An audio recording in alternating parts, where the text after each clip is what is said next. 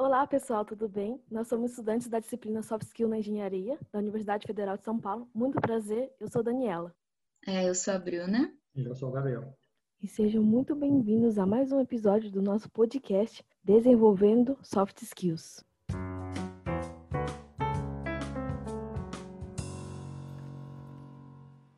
Hoje estamos como convidada muito especial Eliana Paleo Mourão. Ela é formada em Engenharia Química pelo Centro Universitário do Instituto Mauá de Tecnologia, possui MBA em Gestão Estratégica de Negócios pela Business School São Paulo, já trabalhou na Danone, Rodia, Oxiteno, Braskem e atualmente é consultora sênior de desenvolvimento de pessoas no grupo Companhia de Talentos.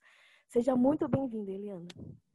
Gente, é, estou muito feliz de estar aqui com vocês, eu agradeço muito o convite e eu acho super importante a gente falar de soft skills dentro de um curso de engenharia.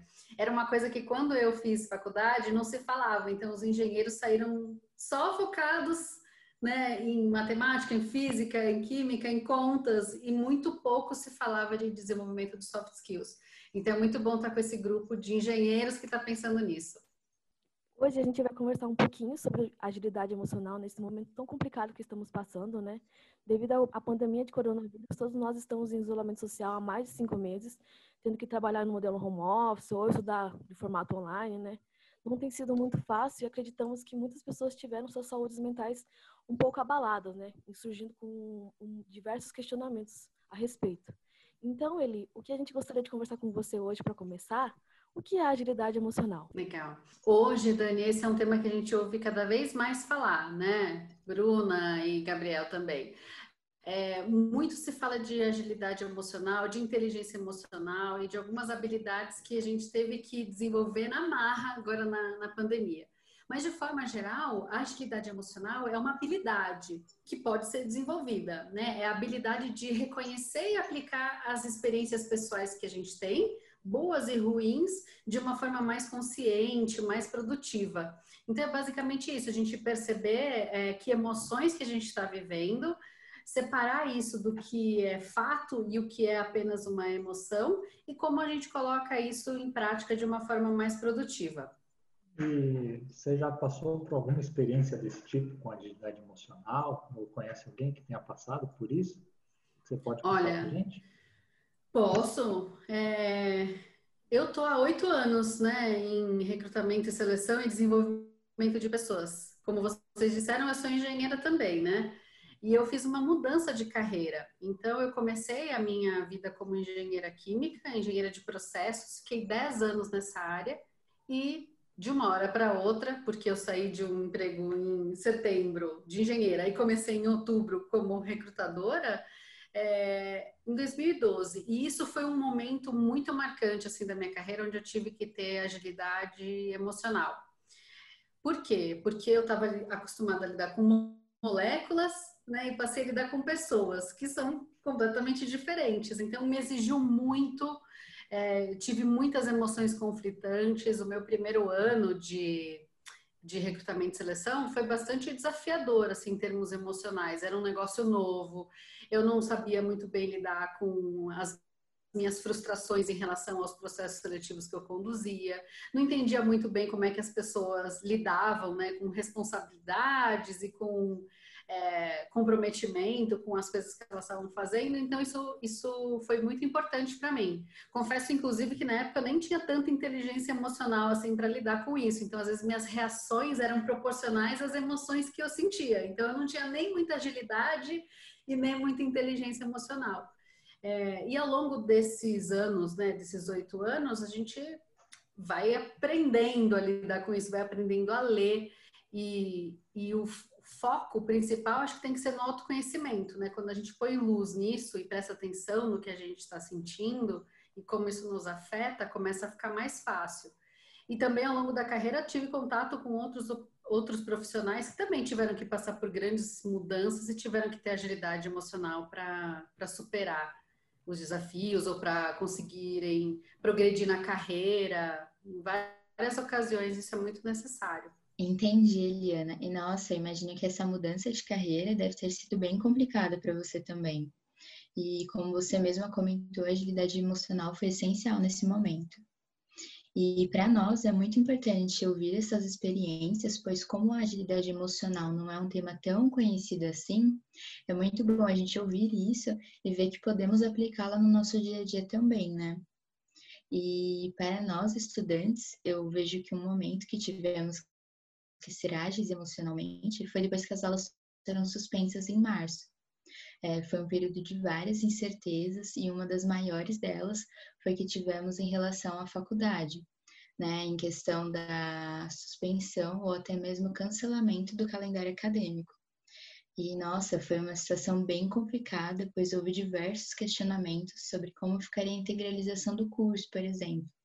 Além das questões individuais de cada estudante também, né, como a situação da moradia na cidade da faculdade, visto que muitos estudantes voltaram para a cidade natal, como foi o meu caso também.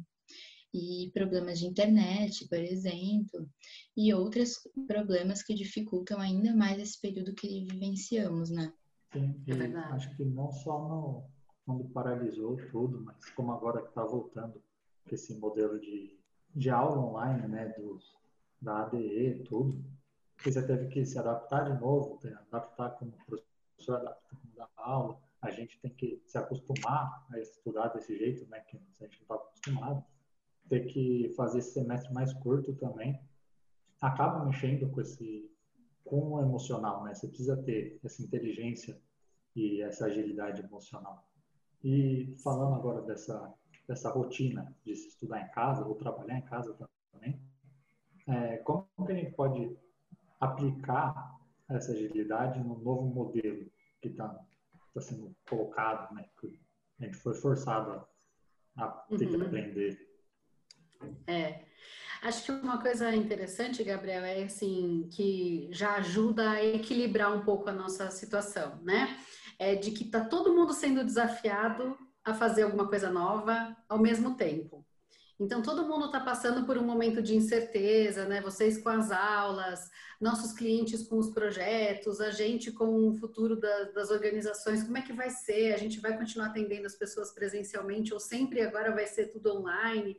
Então, tem um misto aí de, de sentimentos. O que a gente tem que buscar sempre é equilibrar, é equilibrar o desafio e a competência. Então, o que a gente não pode deixar é a situação nos paralisar a gente fica preso nas nossas emoções.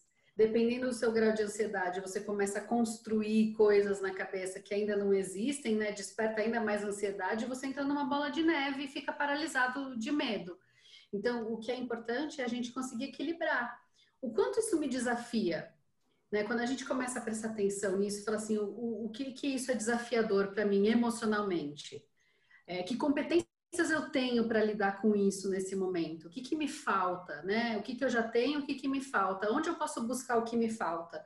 E isso te desperta para uma ação. E você vai buscar as competências que te faltam, vai buscar o equilíbrio que te falta, ou encontra uma forma de não ficar acumulando essas emoções, né? Tem gente que se sente melhor no esporte, tem gente que se sente melhor escrevendo, outras pessoas vão é, conversar. Então, como é que você lida com esse monte de emoções que você está tendo para não deixar isso paralisar e buscar sempre aquela competência que te falta para lidar com aquele desafio. Nossa, é verdade, Eliana. E parando para pensar assim, né, eu acredito que o equilíbrio em todas as áreas da vida é muito importante, né? Junto uhum. com esse autoconhecimento, ainda mais num, nesse período que a gente está vivendo, que é cheio de incertezas, né? Então, acho que a gente se autoconhecer, que nem, que nem você comentou, entender né, o que, que falta é muito importante, é essencial, né, para a gente estar tá crescendo também emocionalmente. É verdade, Bru. E pensando agora um pouquinho sobre o futuro, Eli, é, como uhum. que você pensa o, quando a gente sair da pandemia, quando a gente voltar ao novo normal, né, normal entre aspas, o quão uhum. a inteligência, a inteligência emocional, a agilidade emocional vai ser importante como está sendo agora, alguma algum pensamento para o futuro? Eu acho, Dani, é, eu acho que a gente tem uma oportunidade de ouro nas nossas mãos, assim, de sair dessa pandemia melhor do que a gente entrou. E aí, às vezes, o melhor não é nem para o lado de fora, né? É melhor para o lado de dentro. Então, quando a gente, se a gente puder aproveitar esse momento de pandemia para se conhecer mais, conhecer as nossas competências, né? Porque também tem uma questão que a gente culturalmente, a gente valoriza o que a gente não tem. Né? Então a gente fala, ah, vamos trabalhar os gaps, vamos trabalhar as coisas que a gente não é muito bom, eu não sou muito boa nessa disciplina, então eu vou estudar mais. Isso faz sentido, mas a gente esquece de reconhecer as coisas que a gente faz muito bem, né? De identificar as nossas qualidades. Então, eu brinco que normalmente se eu falo assim, olha, vamos fazer uma lista de cinco coisas que vocês são muito bons.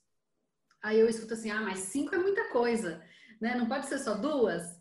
E se eu falar, gente, faz uma lista das 10 coisas que vocês acham que vocês precisam melhorar. Vocês vão me falar, ah, mas só 10? Eu posso escrever 100.